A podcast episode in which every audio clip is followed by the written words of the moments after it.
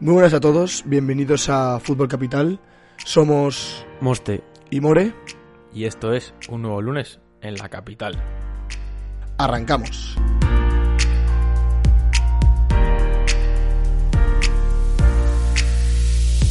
Muy buenas a todos, bienvenidos una semana más a estos lunes en la capital.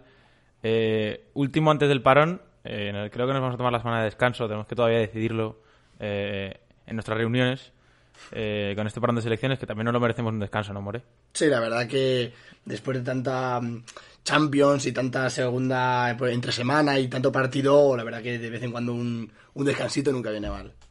Así que todavía no es oficial, mm, decidiremos que ver- para ver qué hacemos. Y vamos a arrancar con la Liga Santander como siempre. Y hoy tenemos cambio de líder en nuestra clasificación madrileña, porque el Atlético de Madrid y Joao Félix, en especial, eh, se han puesto líderes. Vencieron al Cádiz, empataron con el Lokomotiv en semana de Champions y, Liga. Cuéntanos un poco, More, pero vamos, eh, Joao y su banda, ¿no? Sí, la verdad que mm, ya que recargas el, el nombre de Joao, es el nombre que está ahí de MVP, ¿no? Del partido. Bueno, de ambos partidos, tanto el de Champions League entre semana contra el Lokomotiv y el de este fin de semana contra el Cádiz. Eh, vamos a empezar así brevemente hablando del partido contra el Lokomotiv en Champions League. Empate a uno, el Atleti solamente saca un punto de un campo, es verdad que es un campo difícil, pero un empate que le sabe a poco, ya que el Atlético de Madrid, desde mi punto de vista, dio de sus mejores versiones hasta ahora, y lo intentó, lo intentó, vamos, le sobraron oportunidades, pero el balón no quiso entrar. Y bueno, es verdad que el- este empate le pone las cosas un poco patas arriba en la clasificación eh, grupal, pero al fin y al cabo yo creo que el Atleti va a ser capaz de sacarlo y poder pasar así a la, a la siguiente ronda, ¿no, Moste?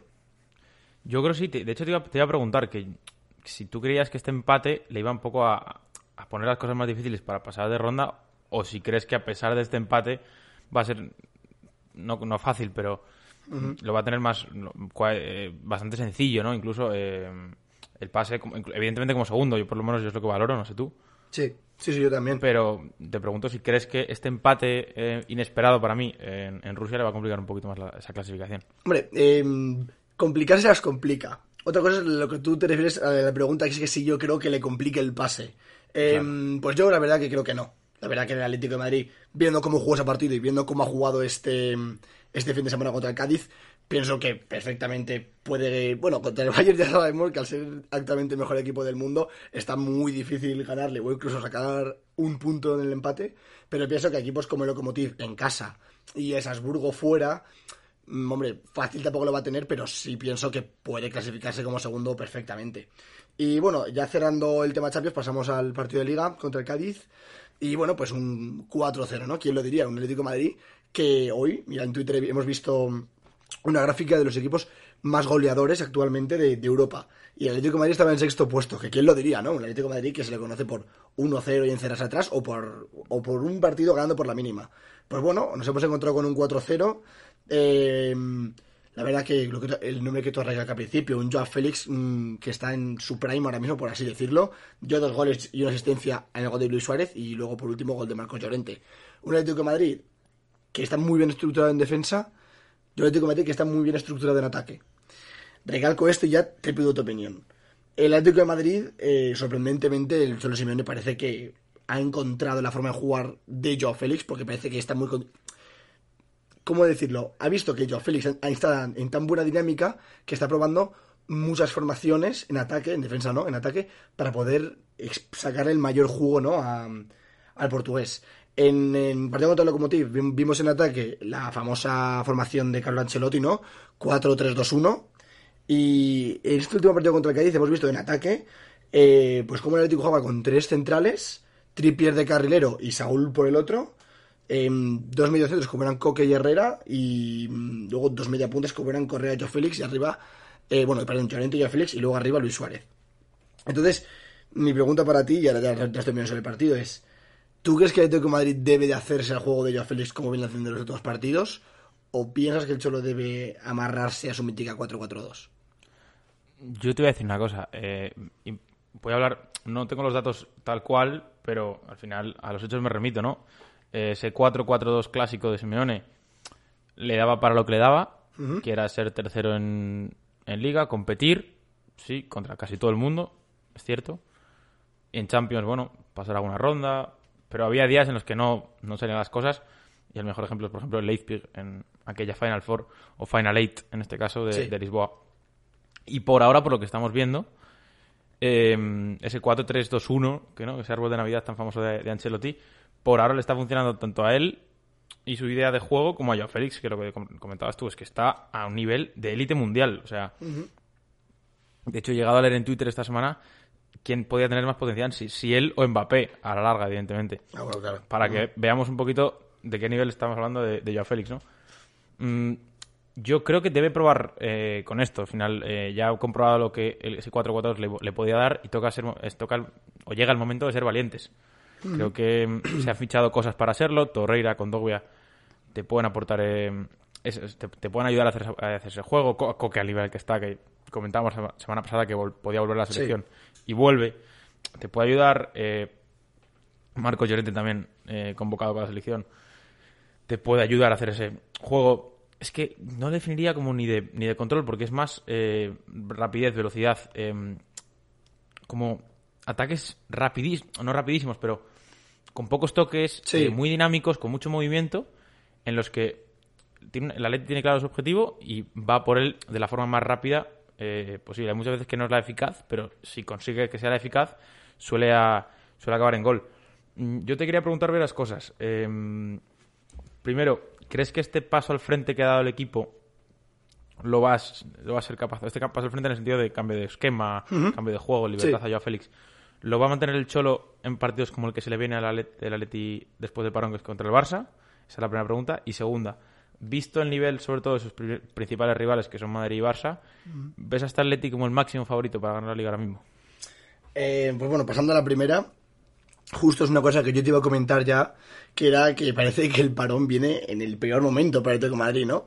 En cuenta lo que te has dicho, esa dinámica, ese esquema, ese jugar rápido, ese encontrar las bandas, marcar gol y sacar partidos, pues parece ser que el Atlético de Madrid se ve mm, trastabillado, por así decirlo, por el parón de selecciones, pero sí que pienso y espero que el Cholo Simeone nos siga manteniendo aquí a todos los espectadores no ese Atlético de Madrid que estamos viendo y pueda seguir manteniendo el esquema que está manejando ahora mismo.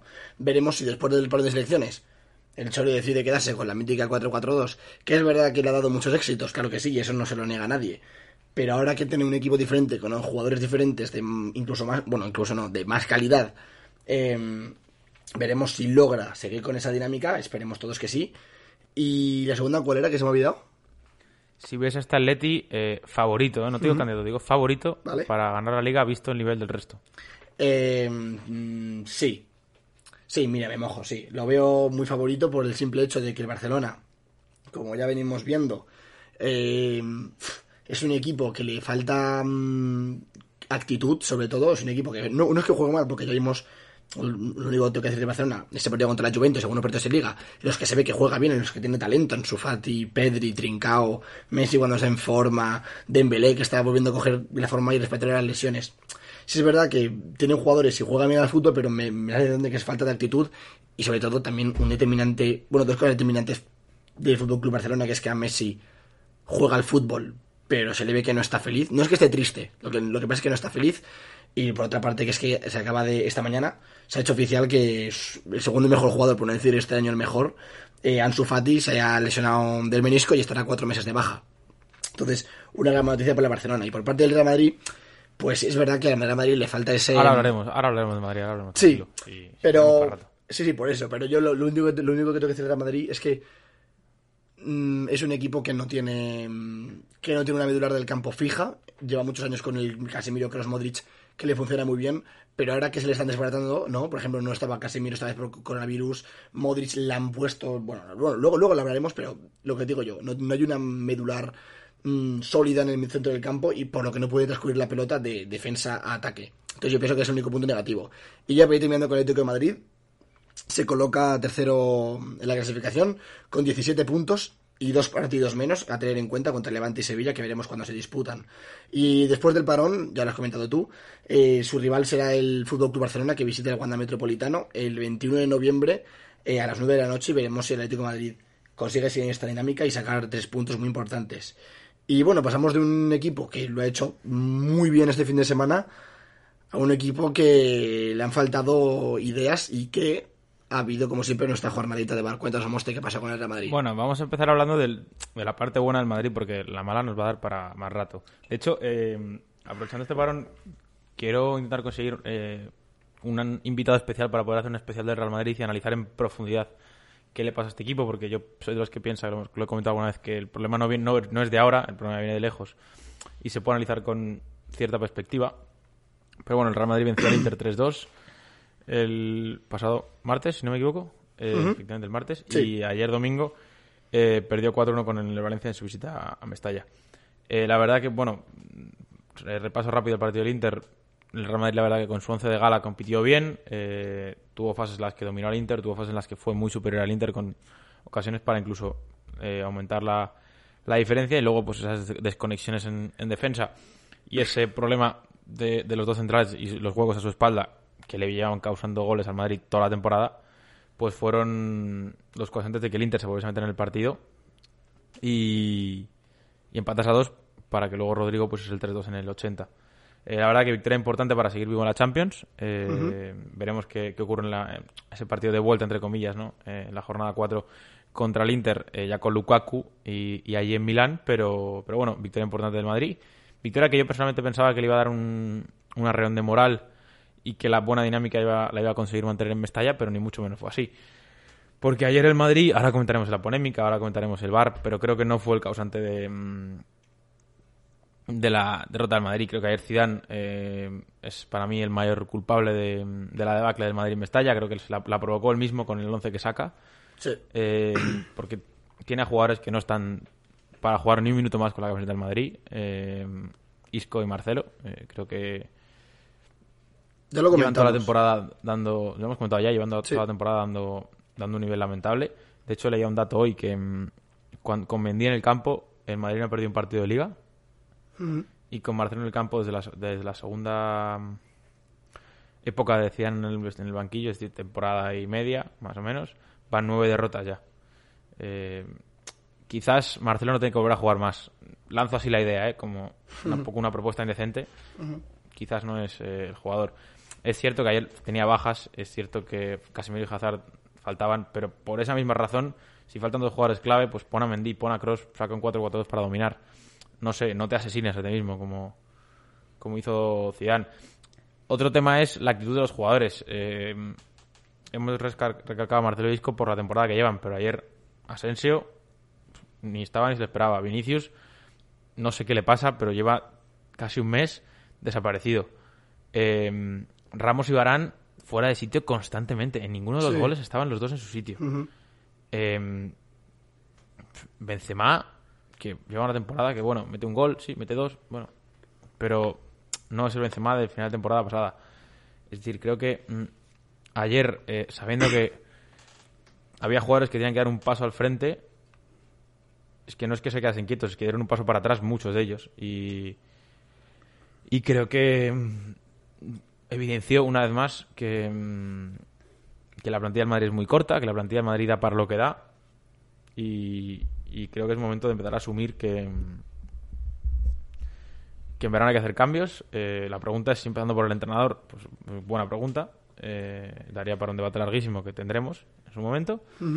y, y creo que, mm, que es el momento de, de asumir que, de hecho lo leía en un tuit el otro día, bueno, de hecho ayer, y que lo reflejaba muy bien, y es que Zidane quiere rotar para llegar a mayo con sus jugadores frescos. Pero el problema del Madrid es que si rota, no, lleva- no, va a llegar vivo a mayo en ninguna de las competiciones. Y creo que es la verdad. Sí. Eh, se lo leía a Miguel Quintana, creo, eh, si no me equivoco. Y es la verdad, o sea, la diferencia cuando dejan de estar en el campo Fede Valverde, que por cierto se ha lesionado y acumula otro problema más para el Madrid.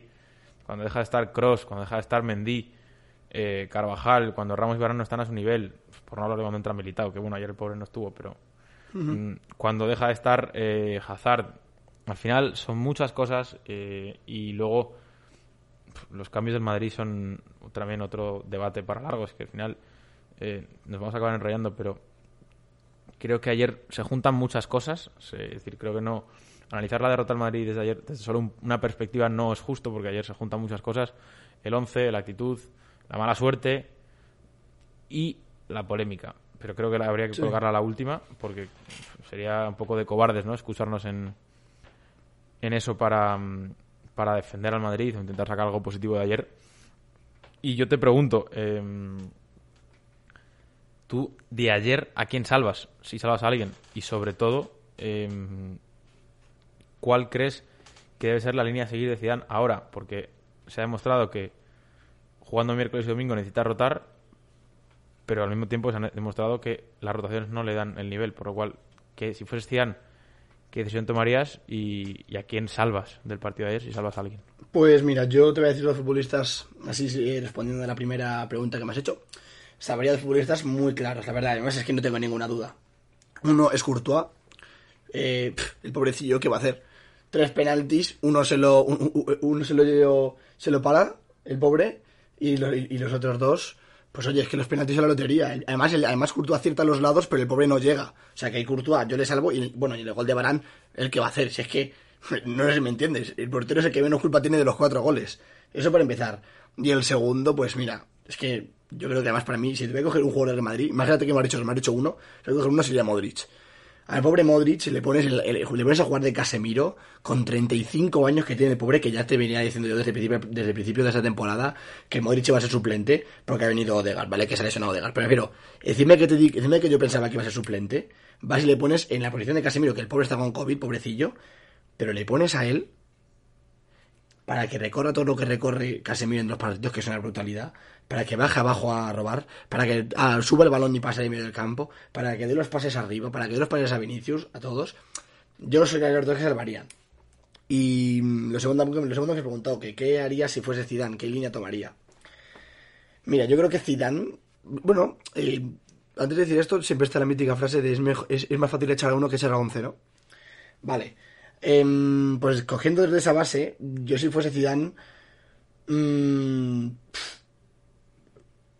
em, da- utilizaría más las rotaciones, fíjate.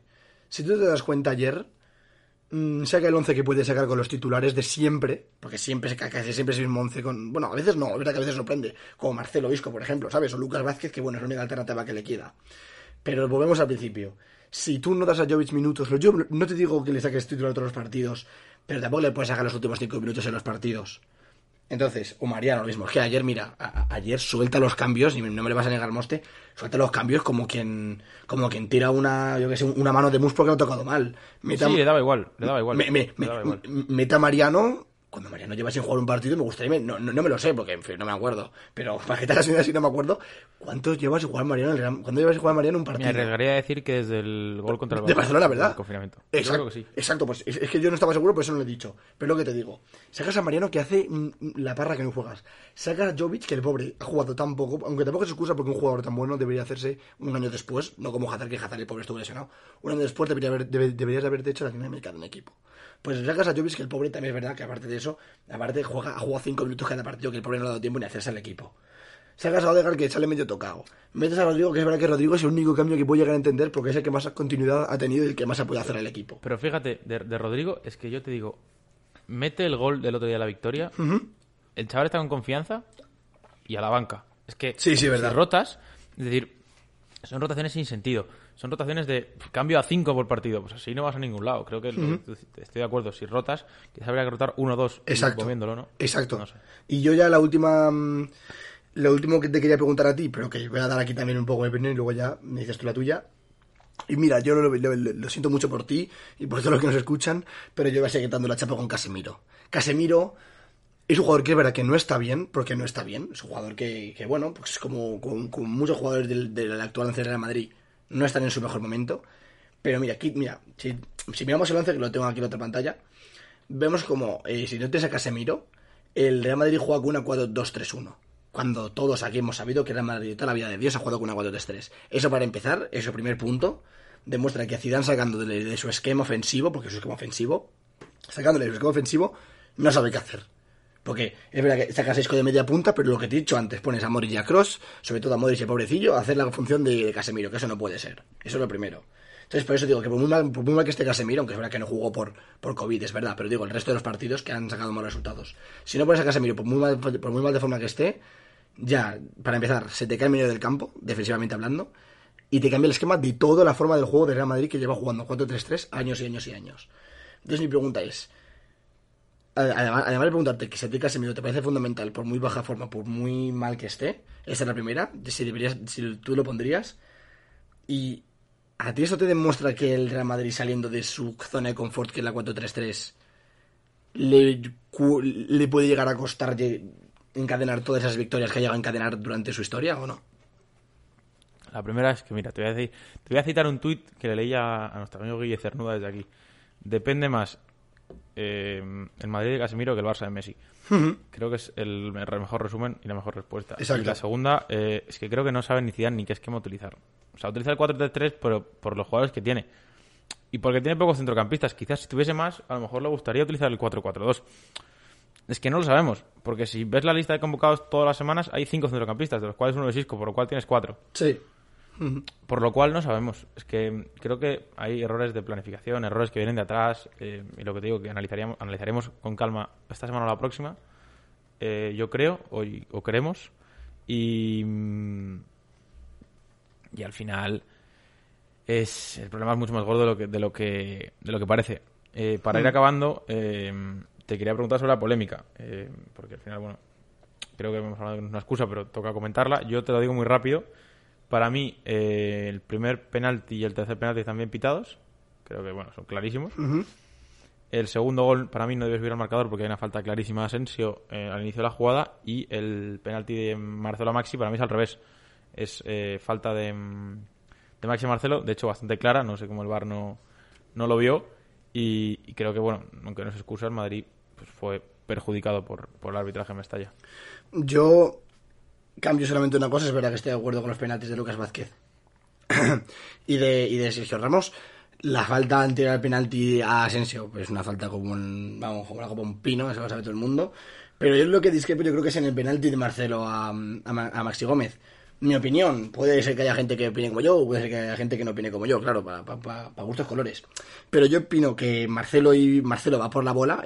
Hay que decir que ya se ve desde el principio que la intención de Maxi Gómez no es ir a por la bola, que eso ya es verdad que cuenta para la gente que no, que opina que no es penalti. Pero ya es verdad que Maxi Gómez no va por la bola, pero sí es verdad que Maxi Gómez estira la pierna como haciendo que va por ella y poniéndose en la trayectoria de Marcelo, por lo que hace que pues eh, Maxi Gómez se derrumbe, se caiga solo y vaya un penalti que para mi gusto sí lo es, pero lo es por la inteligencia que utiliza Maxi Gómez en la jugada. Si no llega a hacer eso, para mí tampoco es penalti. Pero como mete el pie justo donde hay que meterlo, pues Marcelo tiene la, mala fortuna de encontrarse con el pie de Maxi Gómez ahí en medio y para mí es penalti. Bueno, o sea, puedo, puedo, entender tu argumento. Yo creo que lo que te decía antes, antes de grabar, que es, es un penalti que antes del bar el árbitro el jugador puede engañar al colegiado, pero ahora con el bar y con repeticiones no me explico cómo, yo personalmente, cómo se pita penalti. Pero bueno, eh, veremos qué hace el Madrid. Está cuarto con 16 puntos. Sigue delante del Barça, pero bueno, se aleja un poquito del Atlético de Madrid. El sábado 21 recibe, si no me equivoco, al Villarreal. No sé si recibe visita. Eh, no, no, no, visita, visita Villarreal. Visita Villarreal. Visita, gracias por no me acordaba. Visita Villarreal, 4 y cuarto. Visita complicada, un Villarreal que viene jugando bien, eh, que lo está haciendo muy bien con Alcácer y Gerard Moreno como referencias, así que veremos que cómo se le da al Madrid el partido. Y vamos a pasar a hablar del, del Getafe, Getafe que de hecho se enfrentó al Villarreal, eh, ahí está la, gracia, y, que también sucumbió, además con sensaciones no muy buenas, Mori. Eh, no, la verdad que no. El Getafe cayó 1 a 3 contra el Villarreal, lo vienes comentando tú. Y bueno, eh, un Getafe que digamos que se salió de su esencia que tanto nosotros hemos mm, dado méritos, ¿no? Y tanto hemos aquí elogiado eh, la esencia de encerrarse en el bloque atrás, o ser un equipo rocoso, o saber cómo tocar en el medio sin pasar a la zona de ataque. Y bueno, pues el Villarreal, por así decirlo, le encontró unas cosquillas al Getafe y le consiguió marcar tres goles. Es verdad que el único gol del Getafe es de Aran Barry en el minuto 16 y hay que recalcar que es un golazo, pero un golazo, una bola tremenda. Pero es lo que te digo, ¿no? Se salió de, se salió de, de ese esquema de juego, ¿no? De esa dinámica el Getafe, de ese equipo rocoso y ahí es donde todos sabemos aquí, ¿no? Que Villarreal es un equipo que se te puede, que, es un equipo que juega al ataque, que es un equipo que te busca, te busca, te busca y te tira hasta marcarte los goles que haga falta. Pues si sumas, si sumas ese estilo de juego de Villarreal, que es el que es, y si sumamos también que el Getafe no jugó como es su forma de juego, pues ahí, ahí vemos el resultado reflejado, ¿no? 3-1, un Getafe que es verdad que no dejó buenas sensaciones, pero tampoco lo dejó de intentar. Miramos las estadísticas y a pesar de que fuese 3-1, el, incluso el Getafe tiró más y tiró igual, o sea, tiró más, pero eh, el mismo número de tiros a puerta entre el Getafe y el Villarreal. Eso también puede demostrar la falta de gol, ¿no? Desde que se fue, por ejemplo, Jorge Molina en, el Getafe, que te tire, que el Getafe tiró cinco veces y marcó uno a puerta y el Villarreal tiró cinco veces a puerta y marcó tres. Entonces, bueno, eh, el Getafe deja, no bueno, te deja un sabor agridulce, pero también se van con ese orgullo, ¿no? De no dejar, de por mucho que te marquen tres goles, no tirar la toalla y seguir intentándolo. Yo quiero destacar varias cosas. Primero, em, para mí el Getafe fue bastante inferior al Villarreal en todo el partido. O sea, creo que es cierto que lo que te comentabas tú, el Getafe quería, pero es que yo no lo veía, no lo veía capaz de empatar el partido en ningún momento. Ni con el 1-2, ni con el 1-3, pues mucho menos. Sí. Em, creo que el Getafe se mueve muy bien cuando en un partido ocurren pocas cosas. Al final, cuantas menos cosas ocurran, el Getafe mejor resultado le suele dar. Y, y la primera parte fue todo lo contrario. En apenas 17 minutos, tres goles, eh, una ida y vuelta constante y al final ahí el, Villarreal se mueve como pez en el agua, ¿no? creo que al mm. final también es un, factor a tener en cuenta. Eh, no me está gustando defensivamente el Getafe, creo que mm, está siendo muy regular, eh, está habiendo problemas defensivos y errores defensivos que están un poco lastrando al, al equipo Bordalás porque veo la idea más o menos establecida, veo que en términos generales ha vuelto a ser el Getafe que conocíamos y que perdimos eh, después del confinamiento la temporada pasada, pero que Bordalás tiene que mejorar eso para poder dar el siguiente salto de calidad en cuanto a bloque se refiere, ¿no? para, para, poder competir incluso, pues le, leía, no, no me acuerdo que se lo leí, creo que era a Arambarri que no vale de nada el partido contra el Barça si luego pues vienen los dos próximos partidos y son derrotas, ¿no? Al final, pues esa regularidad que comentábamos. Y mm, yo te quería preguntar, eh, ¿qué te pareció el, bueno, el cambio y la reacción de, de Cabaco en el minuto 35, si no me equivoco?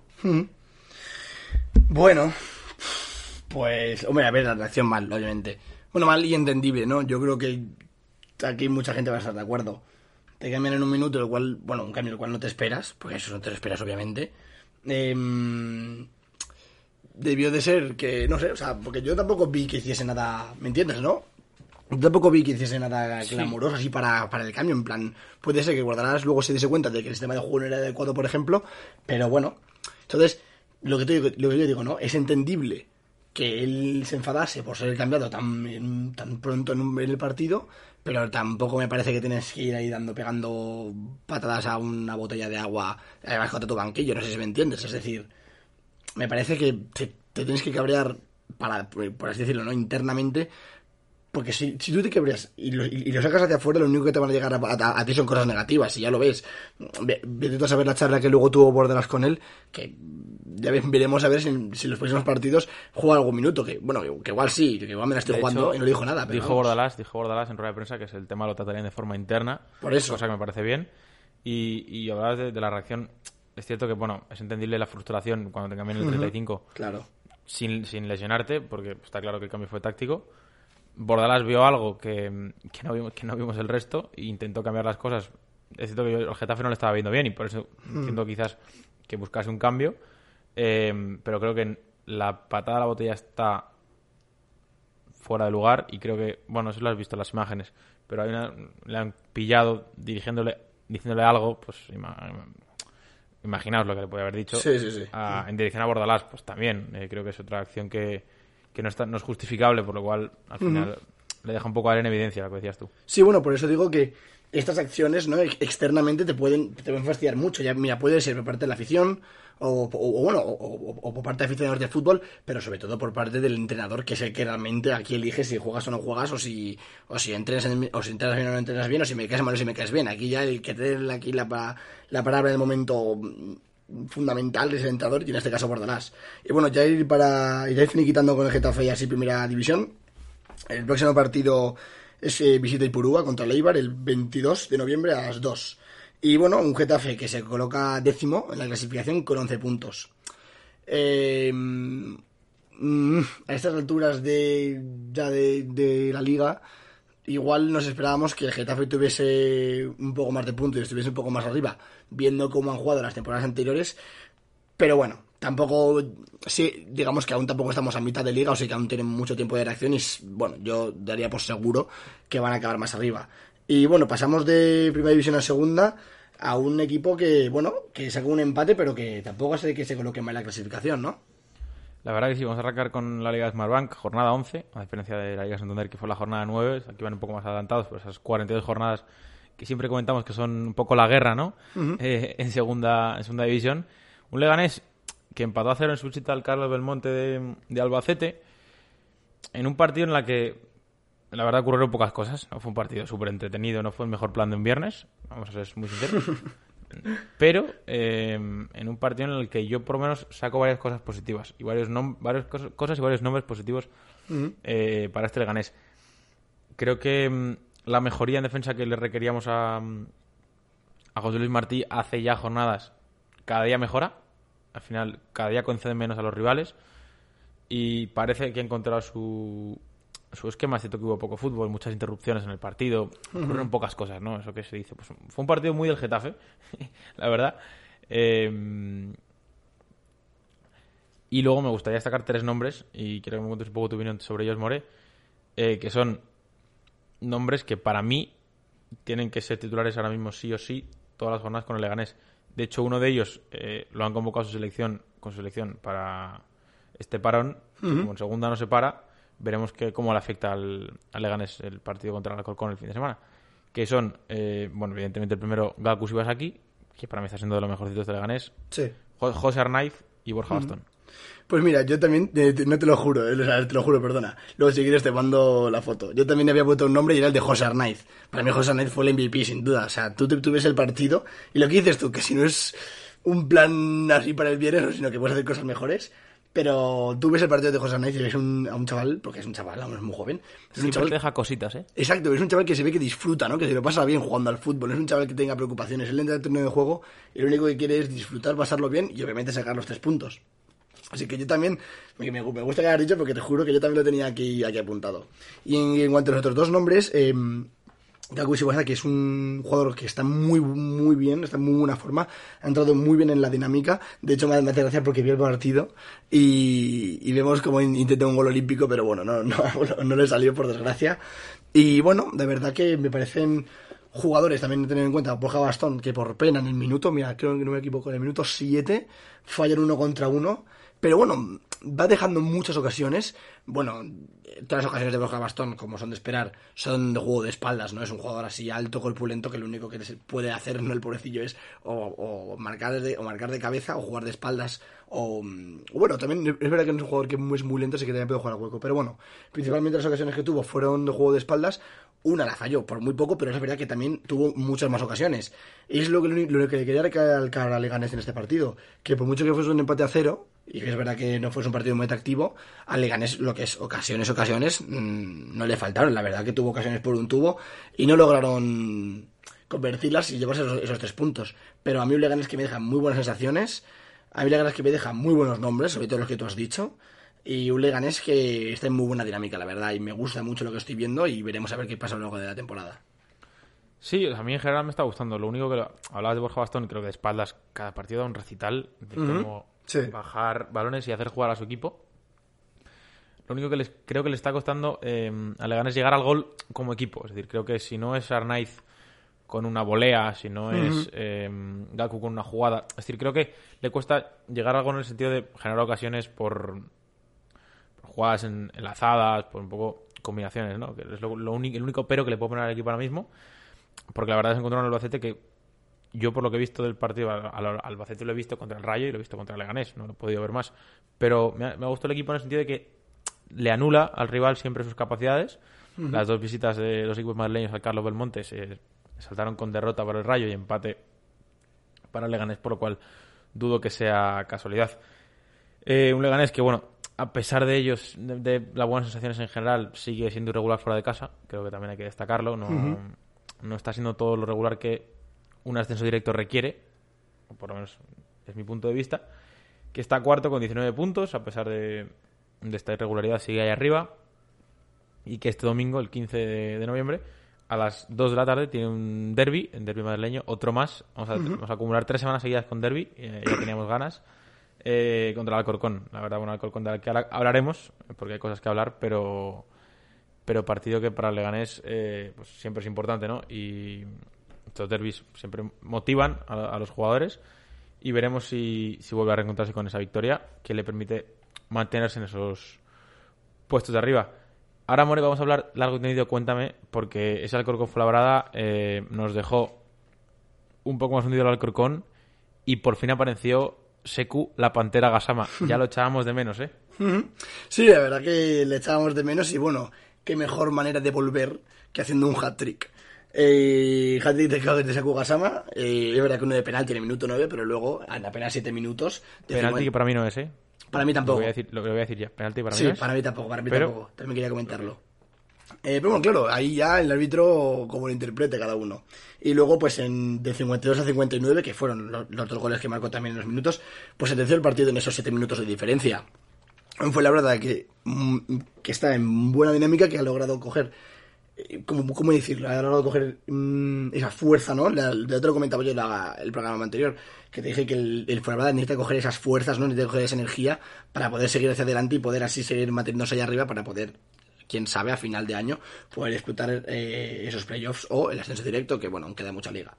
Eh, y bueno, pues un Fuenlabrada bastante top, por así decirlo, y un El Carocón que lo que has dicho tú, que cada vez nos deja más y más, y más hundidos. Un partido que se vio, obviamente, marcado porque al, al Corcón expulsaron a dos jugadores antes del minuto 45, es decir, te encuentras con un partido, con un rival con nueve, con nueve jugadores antes de los 45 minutos. Es como que te, te ponen la victoria, te ponen los goles en bandeja. Entonces me parece que fue un... Digamos que fuera por así decirlo, se pusieron fácil con esas dos expulsiones. Pero te comento lo mismo que el Getafe.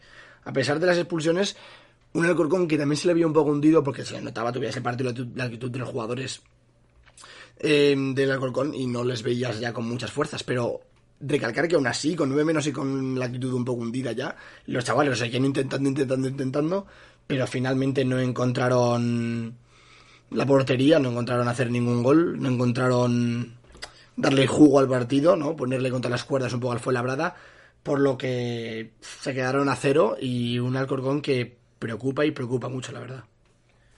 Sí, bueno, ahora hablamos del Alcorcón. Te aporto varios datos eh, con respecto al, partido. Eh, octava derrota consecutiva del, Alcorcón, un Alcorcón que ha destituido esta tarde a, a Mer Hermoso.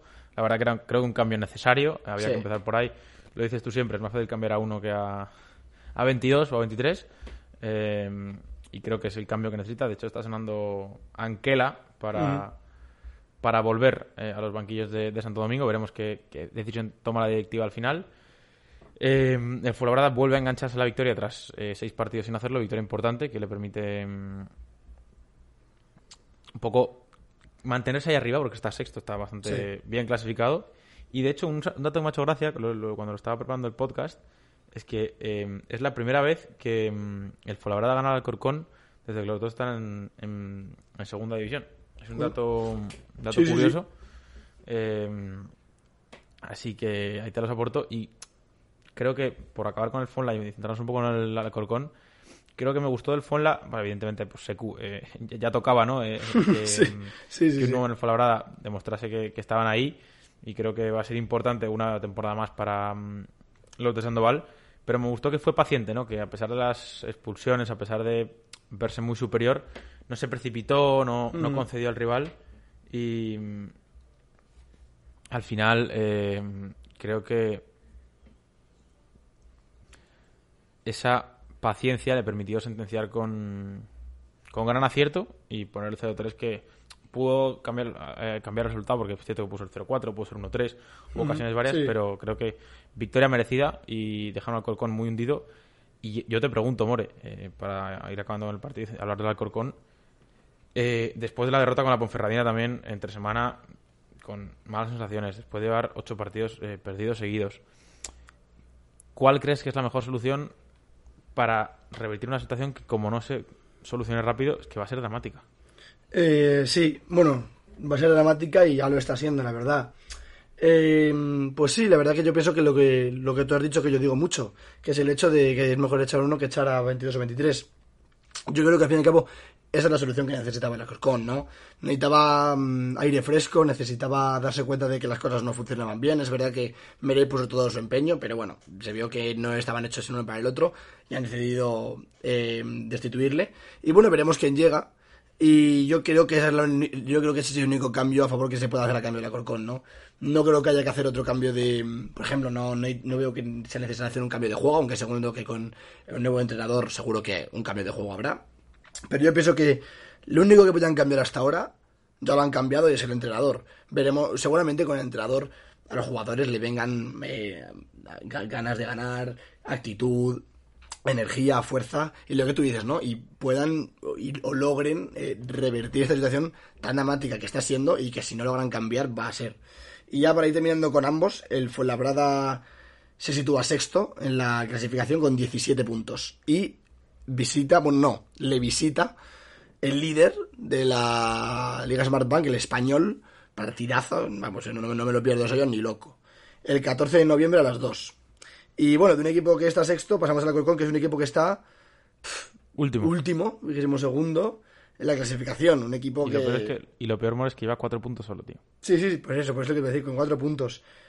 Y recalcar, y lo que tú has dicho y lo que acabo de decir yo, que más le vale revertir esta situación tan dramática que está siendo para que no pueda ir, para que no pueda tener más dramatismo aún dentro de unas cuantas jornadas, porque más le vale cambiar, porque si sigue así, yo te digo una cosa, yo dentro de cinco jornadas al Alcorcón no sé si darle incluso por muerto. Ya veremos, ¿eh? Es verdad que queda mucha liga, que segunda es muy larga, que segunda son todo guerras, lo decimos siempre, pero pintan muy feas las cosas para el Alcorcón.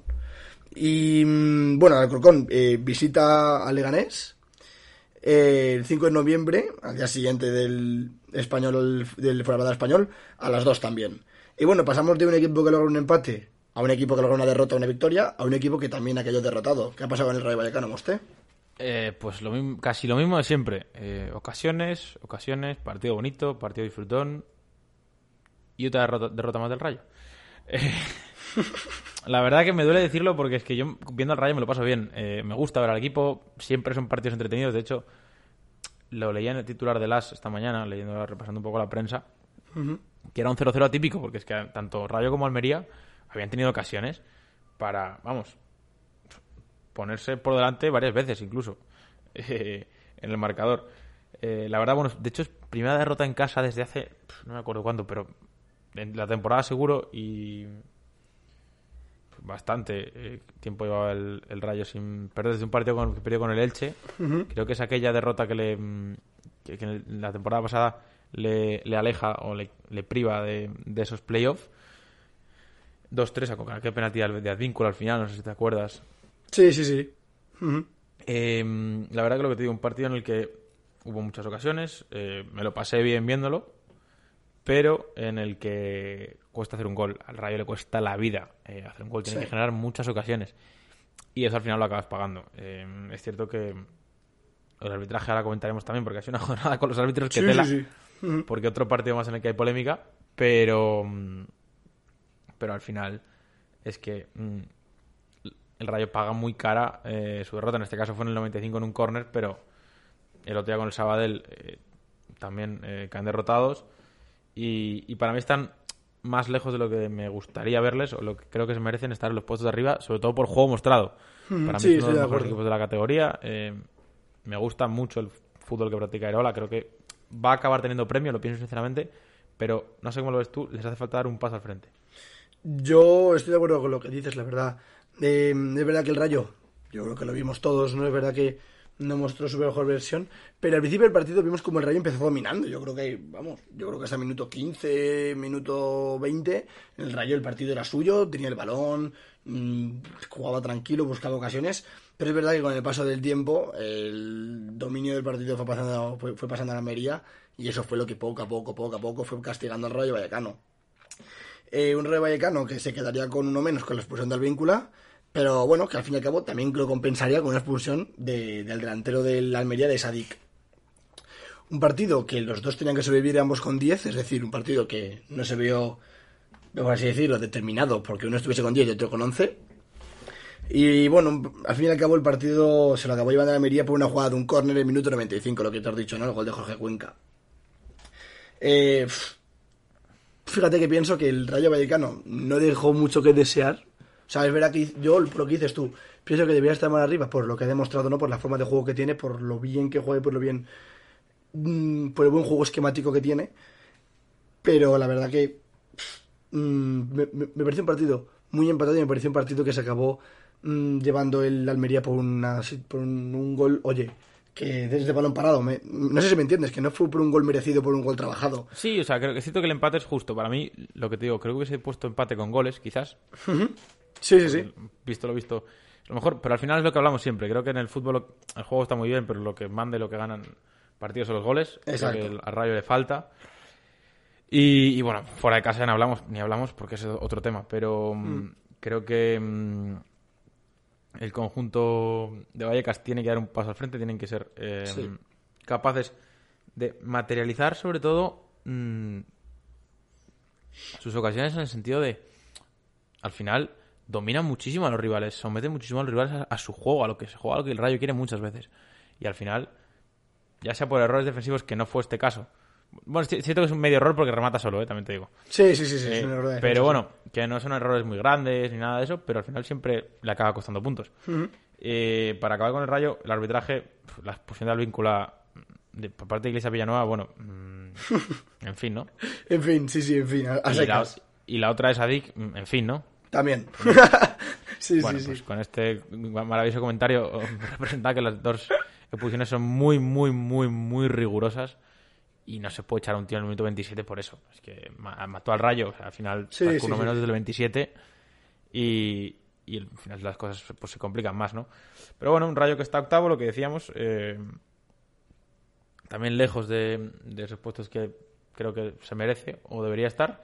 Y si has hablado antes de que mm, el Fuenlabrada tiene un partidazo con el español, bueno, lo del Rayo no es ni mucho menos para ten- estar en- o tener envidia porque tenemos dos partidazos este fin de, en este caso el lunes, 9 de la noche, Sporting Rayo Vallecano. Eh, otro partido para que no se lo pierda nadie en absoluto, eh, porque lo del Sporting es de locos.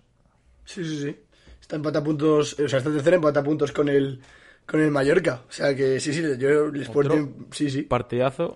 La verdad que fin de semana de derby y Fuenla con el español y, Y y Rayo con el Sporting. ¿Qué Sí, más sí, podemos sí. pedir? No, no, no, nada más, vamos, yo voy servido, no sé tú. La verdad que sí. Vamos a pasar a la segunda vez rápido, como, como hacemos siempre en la tercera división.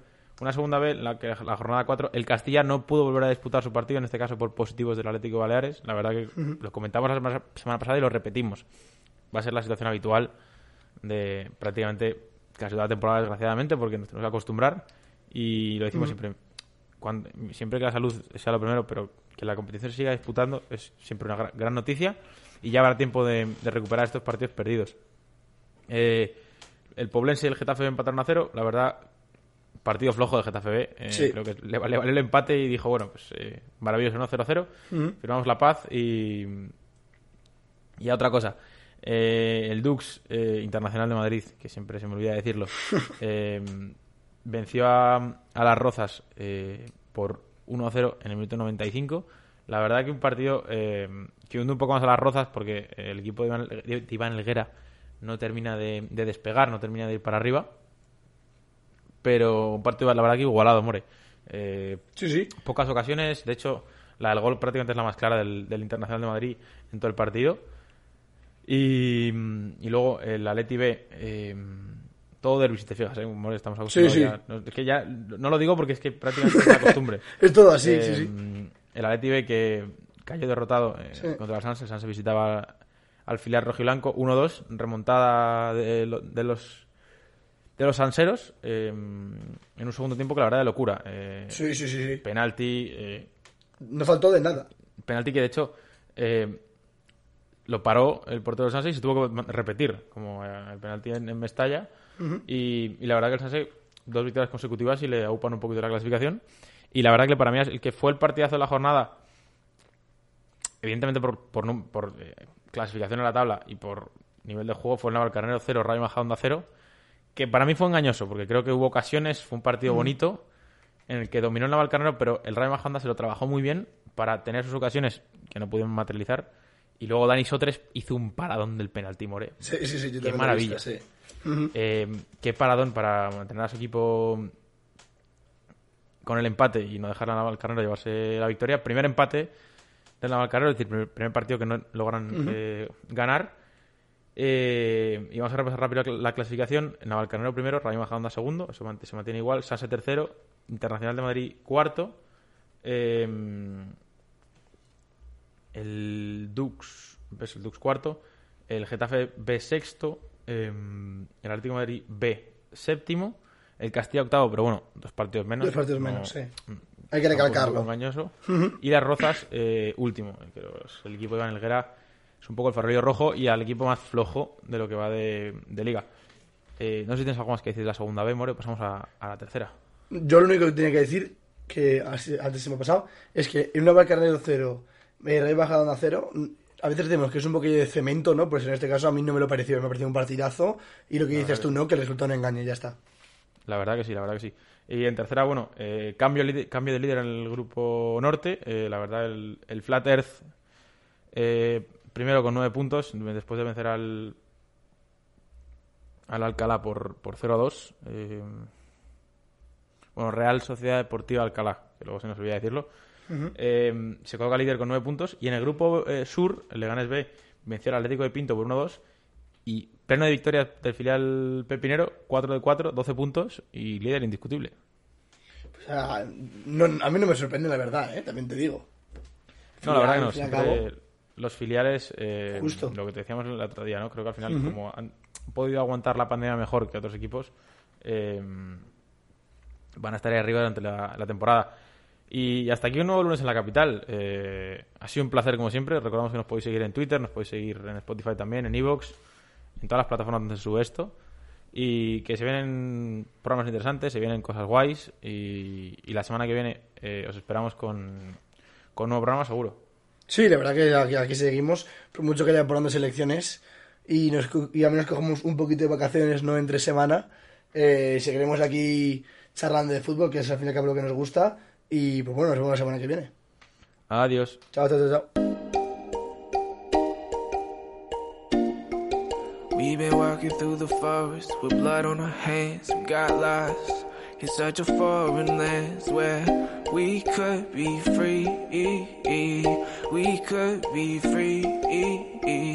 I'm a pagan, I'm a pilgrim, I'm a sinner, I'm a saint. I'm one of God's children that's descended from the snake. We've been deceived.